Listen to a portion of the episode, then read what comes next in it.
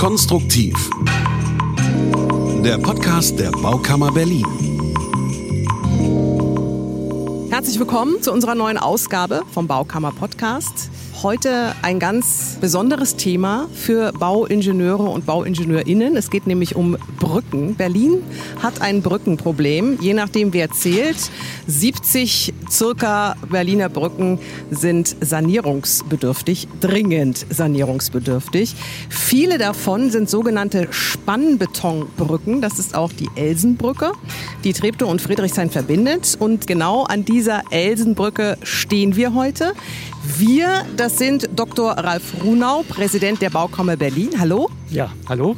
Arne Huhn, Chef der Berliner Brücken. Hallo. Hallo. Von der Senatsverwaltung für Umwelt, Mobilität, Verbraucher und Klimaschutz. Wir fangen mal an mit der Frage, warum wir uns heute an einer Brücke getroffen haben. Also was ist das Besondere für Bauingenieure, wenn es um das Thema Brücken geht? Ich meine, ist eigentlich ganz klar, dass es ein bisschen anders ist, als ein Hochhaus zu bauen. Aber was ist die besondere Herausforderung? Ja, Brücken sind eben Ingenieurbauwerke. Und da wir uns ja hier in der ersten Linie mit Ingenieuren und Ingenieurleistungen beschäftigen wollen, ist das natürlich ein exemplarisches Beispiel, wo auch der normale Verbraucher am ehesten noch die Ingenieure vermutet, die hinter diesen Konstruktionen steht, anders als beim Hochbau, wo der Architekt ja in der Regel zunächst mal im Vordergrund steht. Nicht, dass dort nicht die Ingenieure genauso tätig sind und genauso hervorragende Leistungen bringen müssen, aber bei Brücken kommt eben das Ingenieurmäßige und das Gestalterische zusammen, weil bei den Brücken bestimmt die Funktion letzten Endes die Form, was nicht heißt, dass dort nicht kreativ auch äh, geplant werden muss. Aber gerade Brücken bringen eben den Ingenieur, denke ich, zur Geltung. Und deshalb freue ich mich, dass wir heute hier an der Elsenbrücke stehen. Ich freue mich auch. Bisher war meine Beziehung zur Elsenbrücke nämlich immer der Gedanke, oh Gott, hoffentlich muss ich nicht über die Elsenbrücke fahren, wenn ich irgendwo in Berlin hin wollte. Herr Huhn, ich erinnere mich noch ganz genau, 2018, ich weiß es so genau, weil ich nämlich meine Radiosendung moderiert habe und plötzlich kam die Eilmeldung über den Ticker, Elsenbrücke muss gesperrt werden. Ich kann davon ausgehen, dass dann irgendwann bei Ihnen das Telefon geklingelt hat. Und was ist dann passiert? Wie fühlt man sich dann als Chef der Berliner Brücken, wenn so eine echt krass wichtige Brücke wie die Elsenbrücke von heute auf morgen dicht gemacht werden muss? Was geht da vor? Was sind so die ersten Gedanken? Was sagt das Herz, der Adrenalinstoß? Das ist spannend. Nachdem äh, quasi der Schaden war, gab es dann die Entscheidung oder gab es erst eine Begutachtung der Brücke. Und im Ergebnis wurde dann festgestellt im Dezember 2018, dass die Brücke abgerissen und neu gebaut werden muss. Und dann klingelte bei mir das Telefon. Ach so. Ja, aber in, äh, in der Senatsverwaltung gibt es quasi bei uns in der Abteilung eine Trennung. Es gibt jemanden, der ist zuständig für den Betrieb und die Unterhaltung der Brücken. Quasi, dass der Verkehr sicher und ordentlich drüber läuft und dass die Brücken eben nicht einstürzen. Und wenn dann eben im Ergebnis festgestellt wird, dass die Brücken neu gebaut werden müssen oder generell eine neue Brücke gebaut werden muss, dann klingelt bei mir das Telefon. Das heißt also, an dem Tag, als es klar war, wir müssen die Elsenbrücke sperren, dann waren Sie gar nicht involviert. Das heißt, Sie haben es vielleicht auch aus der Presse erfahren? Na, aus der Presse habe ich es nicht erfahren. So ist nicht, weil wir natürlich, ich sage mal, gerade bei so einem Ereignis entscheidet ja auch keiner alleine. Wir sind ja in der Abteilung eben auch äh, mehrere Personen, die dann halt in so einer Situation auch zusammenkommen. Wir haben auch viele externe Gutachter oder Ingenieurbüros und Prüfingenieure, die wir dann zur Rate ziehen, um eben hier auch ja, die Entscheidung fällen zu können. Aber ja, in der letzten Entscheidung heraus war es zu dem Zeitpunkt noch nicht meine Entscheidung. Herr Huhn, dann fangen wir mal in dem Moment an, als dann im Dezember klar war, die Brücke muss weg, da ist nichts mehr zu retten. Wie sind Sie dann vorgegangen? Was passiert dann als erstes? Was macht man so? Also zum einen hatten wir natürlich bis dahin schon immer noch gehofft, dass ja, man die Brücke noch instand setzen kann, dass es eben kein kompletter Neubau werden muss ja, als die Entscheidung dann gefallen wurde, gab es letztendlich erstmal ja eine Pressekonferenz. Die damalige Senatorin hat quasi alle informiert, dass die Brücke neu gebaut werden muss und auch wie lange wir brauchen, weil zu dem Zeitpunkt wir uns natürlich schon mit auseinandergesetzt haben, welche Maßnahmen erforderlich sind. Ja, das Erste, was man machen muss, ist wie im Privaten auch in dem Falle, man braucht vor allen Dingen Geld.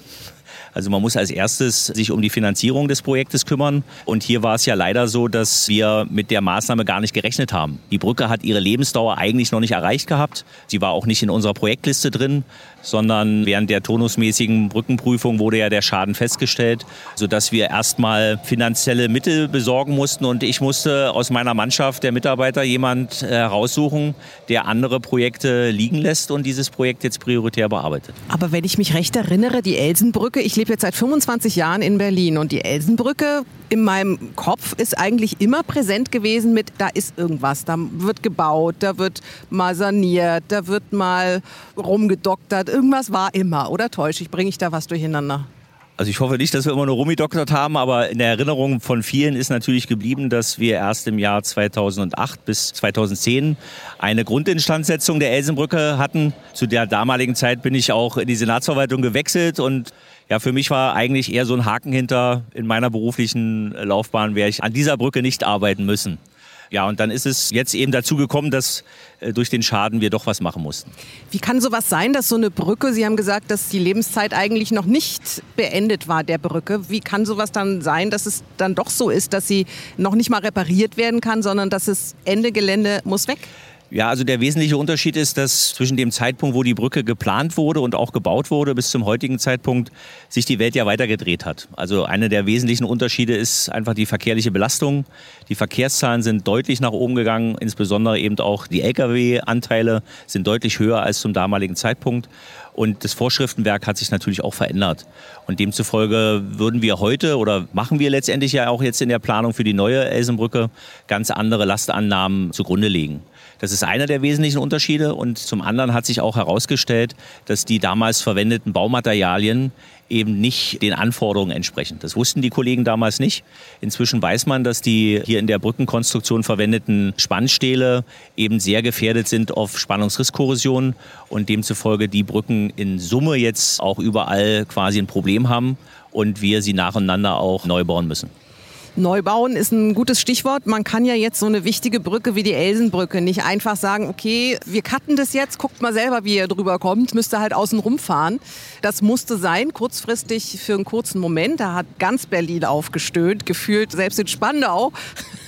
Das heißt also, eine Behelfsbrücke musste hier. Warum? Also wie kann ich mir das vorstellen? Was macht diese Behelfsbrücke? Ja, Sie haben das schon gut formuliert. Also der wesentliche Unterschied bei einer Brücke, die ja da ist und in Funktion war und ist, geht es vor allen Dingen immer darum, dass man die Verkehrsverbindung ja so weitest wie möglich aufrechterhalten will. Und hinzu kommt auch noch das, was viele eben immer so ein bisschen unterschätzen, dass eben nicht nur der Verkehr auf der Brücke wichtig ist, sondern auch die Leitungen, die unten drunter hängen, die uns alle in Berlin auch mit Wasser, Abwasser, Telekommunikation und Gas und was nicht noch alles versorgen. Und auch diese Funktionen müssen natürlich während des Baus irgendwie aufrechterhalten werden. Das sind diese ganzen Leitungen, die praktisch in die Brücke eingearbeitet sind fast, ne? Genau, also bevor wir, wenn man nochmal so gedanklich vorangeht, wir haben also den Schaden festgestellt an dem Überbau und natürlich war klar, dass wir diesen Überbau dann so schnell wie möglich abreißen müssen. Aber bevor wir überhaupt den Abriss beginnen konnten, mussten wir aus diesem Überbau bestehende Leitungen umverlegen, herausnehmen und quasi in den anderen Überbau verlegen oder Alternativtrassen suchen. Und auch das musste alles koordiniert und geplant werden. Und erst als der Überbau dann quasi frei war, medienfrei nennt man das, konnte man dann überhaupt erst mit dem Abriss beginnen, bevor man überhaupt überhaupt dann in den Gedanken der Behelfsbrücke kommen musste. Aber die Behelfsbrücke hat man ja im Dezember auch im letzten Jahr gesehen, wo wir nochmal den noch unter Verkehr befindlichen alten Teil der Elsenbrücke sperren mussten. Wie gut die Entscheidung war, die Behelfsbrücke eben zu planen, weil die Behelfsbrücke hat den Vorteil, die ist von der Typenstatik, also von der Konzeption her klar. Ich brauche also nichts Neues planen und bin dadurch sehr viel schneller als bei dem eigentlichen Neubauplanung. Und deswegen ist gut, dass wir sie geplant und auch gebaut haben, weil sie jetzt eben den Verkehr während der Bauzeit aufnehmen kann. Und halt auch alle Leitungen. Hat ja auch ein bisschen was gekostet, diese Behelfsbrücke. Wie viel genau?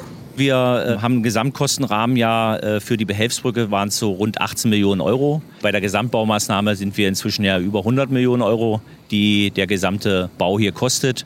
Wobei man, wie gesagt, so die wichtigste Information für mich ist immer, es ist nicht nur eine Brücke, sondern auch die bestehende alte Elsenbrücke waren ja schon zwei Brücken nebeneinander. Wir reden dann immer von Teilbauwerken, aber es sind zwei funktionsfähige eigene Brücken. Jetzt haben wir noch zwei Behelfsbrücken daneben jetzt gebaut. Wir müssen die bestehenden Brücken alle abreißen nacheinander und dann wieder zwei neue Teilbauwerke, also zwei neue Elsenbrücken bauen. Von diesen neuen Elsenbrücken ist jetzt noch nicht wirklich viel zu sehen für den Laien, also für den Profi mit Sicherheit schon. Aber die große Frage ist, was machen wir denn mit der Behelfsbrücke, wenn die neue Elsenbrücke denn dann irgendwann steht? Bleibt die dann stehen als Touristenattraktion oder was machen wir damit? Na, grundsätzlich muss ich ja auf jeden Fall erstmal weg, weil an der Stelle, wo jetzt die Behelfsbrücke ist, ja der neue Überbau der Elsenbrücke hinkommen soll. Und danach, das ist ja der Vorteil dieser Behelfsbrückenkonstruktion, kommt sie an anderer Stelle wieder zum Einsatz. Sie haben vorhin die Zahl 70 verwendet von den Maßnahmen nur in Berlin. Also da gibt es schon noch die ein oder andere Stelle, wo auch diese Behelfsbrücke dann wieder zum Einsatz kommen soll. Aber sie kann natürlich auch an anderen Baustellen zum Einsatz kommen. Aber das ist der Vorteil ja dieser Behelfsbrückenkonstruktion. Man sagt schon mit einfachen Worten immer, man muss sich einfach den Lego-Baukasten vorstellen. So ist die also wirklich auch individuell von der Länge her konzipiert, dass man sie an sehr vielen Orten zum Einsatz bringen kann.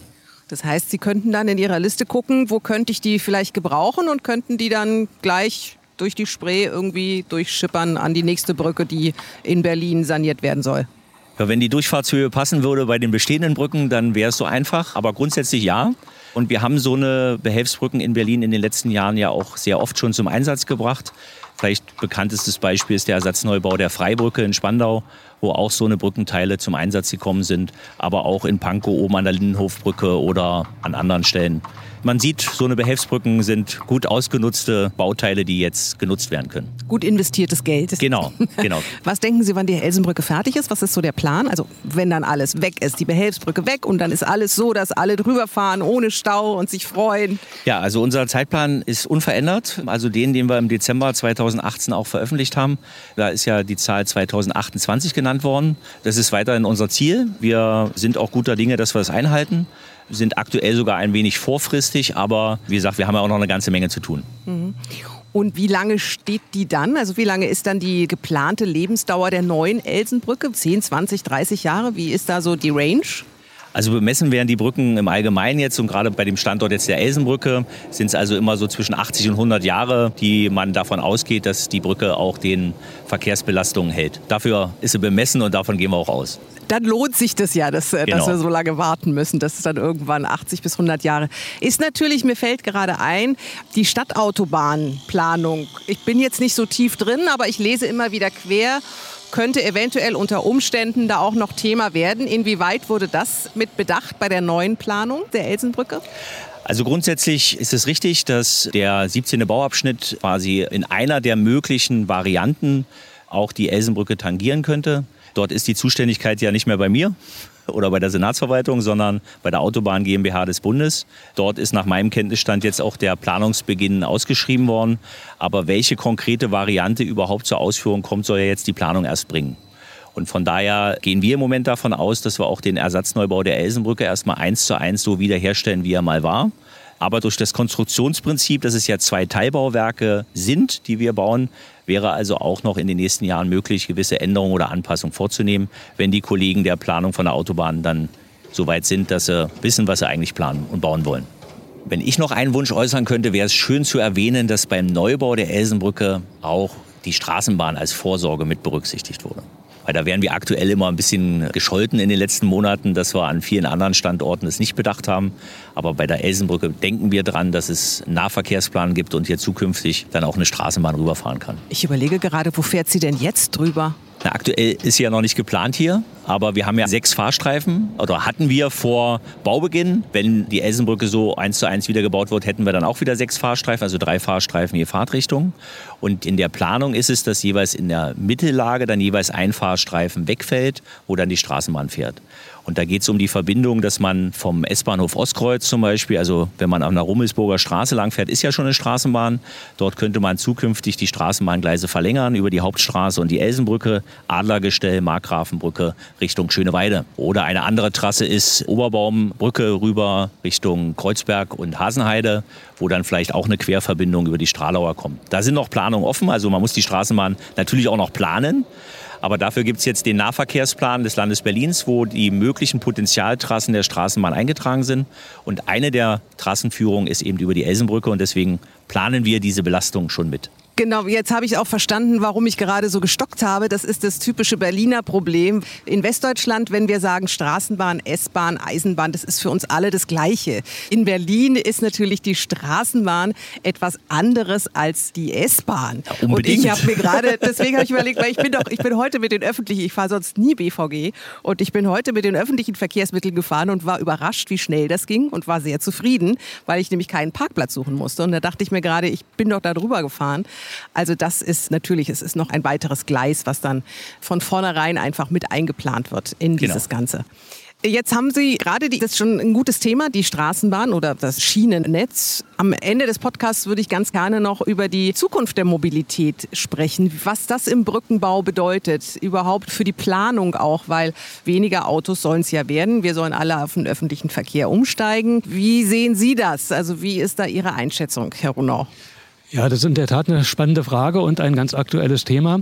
Wir haben ja vorhin von Herrn Huhn schon gehört, dass die Brücken heute darunter leiden, dass sie in der Regel sehr viel mehr Verkehr ertragen müssen, als sie ursprünglich äh, geplant waren und dadurch eben auch in die Jahre kommen. In Zukunft habe ich so ein bisschen Zweifel, Befürchtungen, dass wir in ein umgekehrtes Problem kommen oder vielleicht auch in das gleiche Problem. Im Moment planen wir ja für die Mobilitätswende. Wir wollen alle, dass in der Stadt möglichst der Individualverkehr abnimmt und der öffentliche Nahverkehr zunimmt. Dafür auch die Straßenbahn sicherlich, die vernünftigerweise mit eingeplant wird, ob sie dann kommt oder nicht. Aber das sind eben so Reserven, die man sich lassen sollte, um flexibel zu sein für die Zukunft. Fand ich sehr gut, dass das so gemacht wird. Aber ich habe so ein bisschen die Sorge, wenn wir jetzt in Zukunft Brücken planen in der Stadt, dass wir sagen, gut, also um Beispiel zu nennen, also heute fahren da 60.000 Autos über die Straße und über die Brücke rüber. In drei oder vier Jahren wollen wir aber, dass es nur noch 20.000 sind das ist ein Wunsch, den wir vielleicht haben, wünschen wir uns vielleicht alle. Aber wenn wir realistisch rangehen, muss man sich natürlich die Frage stellen, ob wenn wir so planen, nicht wieder das Gleiche tun, dass wir in 10 oder 15 Jahren dann doch viel mehr Verkehr haben, als wir uns jetzt gewünscht haben. Also da müssen wir sicherlich sehr aufpassen.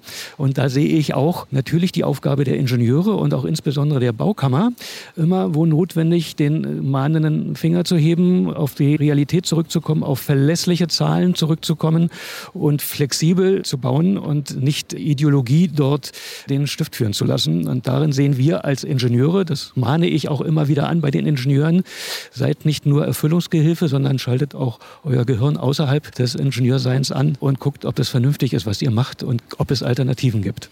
Ist es so, Herr Huhn, wie ist die Elsenbrücke gebaut? Kann die sowohl wenig Verkehr als auch viel Verkehr, die Straßenbahn haben Sie jetzt gerade angesprochen, sind sie auf alle Eventualitäten, gibt es natürlich nicht, aber auf gerade solche Problematiken eingestellt? Ja, also wir haben ja eigentlich bei jedem Projekt immer ein großes Team aus äh, Gutachtern, Ingenieurbüros und verschiedenen Beteiligten, die wir hinzuziehen. Unsere neue Zielsetzung, die wir immer so in die Formulierung mit reinschreiben, ist eine verkehrswendetaugliche Brücke. Hört sich natürlich auch erstmal hochtragend an, aber es geht natürlich genau um das, was angesprochen wurde, um die Umverteilung von Flächen und die Neunutzung. Aktuell haben wir eben eine hohe Verkehrsbelastung drauf. Und die müssen wir natürlich auch erstmal als Grundlage nehmen. Und von daher wird jetzt viel eben auch bei den Brückenkonstruktionen überlegt, wie kann man sie eben in 10 oder 20 Jahren umändern, umnutzen, um dann, wenn die Verkehrswende eingetreten ist, eben auch diese Flächen der Öffentlichkeit zur Verfügung zu stellen. Und ich sage mal, hier an der Elsenbrücke kann man sich eben sehr gut vorstellen. Hier ist ja auch eine gewisse Skyline auf Berlin, wo auch zukünftig noch mehr Flächen für den Fuß- und Radverkehr genutzt werden können, um einfach diesen Ort auch zu nutzen. Auch diese Fragen der Begrünung auf Brücken kommt immer mehr in den Fokus, wo dann eben auch die von uns beauftragten Ingenieurbüros ja, Lösungen liefern sollen, um eben noch ja, diese Überschrift Verkehrswende taugliche Brücke auch mit Leben zu füllen.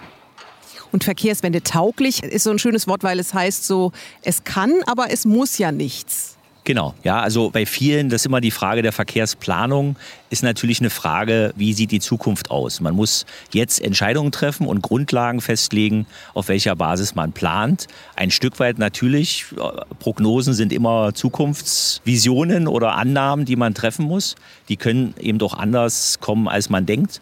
Und deswegen ist eben wirklich die Frage auch bei der Frage des Ressourceneinsatzes, dass eben die Flexibilität muss einfach aus meiner Sicht eine der wesentlichen Bestandteile sein, neben natürlich die Dauerhaftigkeit. Also wir wollen natürlich, dass die Bauwerke auch lange halten. Da schließen wir uns definitiv an. Vielen Dank an alle Beteiligten. Dankeschön, Herr Runau. Ja, ich bedanke mich auch. War spannend. Dankeschön, Herr Huhn. Vielen Dank. Und wir sind gespannt, wie die Behelfsbrücke sich weiterhin macht und dann irgendwann die neue Elsenbrücke steht. Vielen Dank und bis zum nächsten Mal.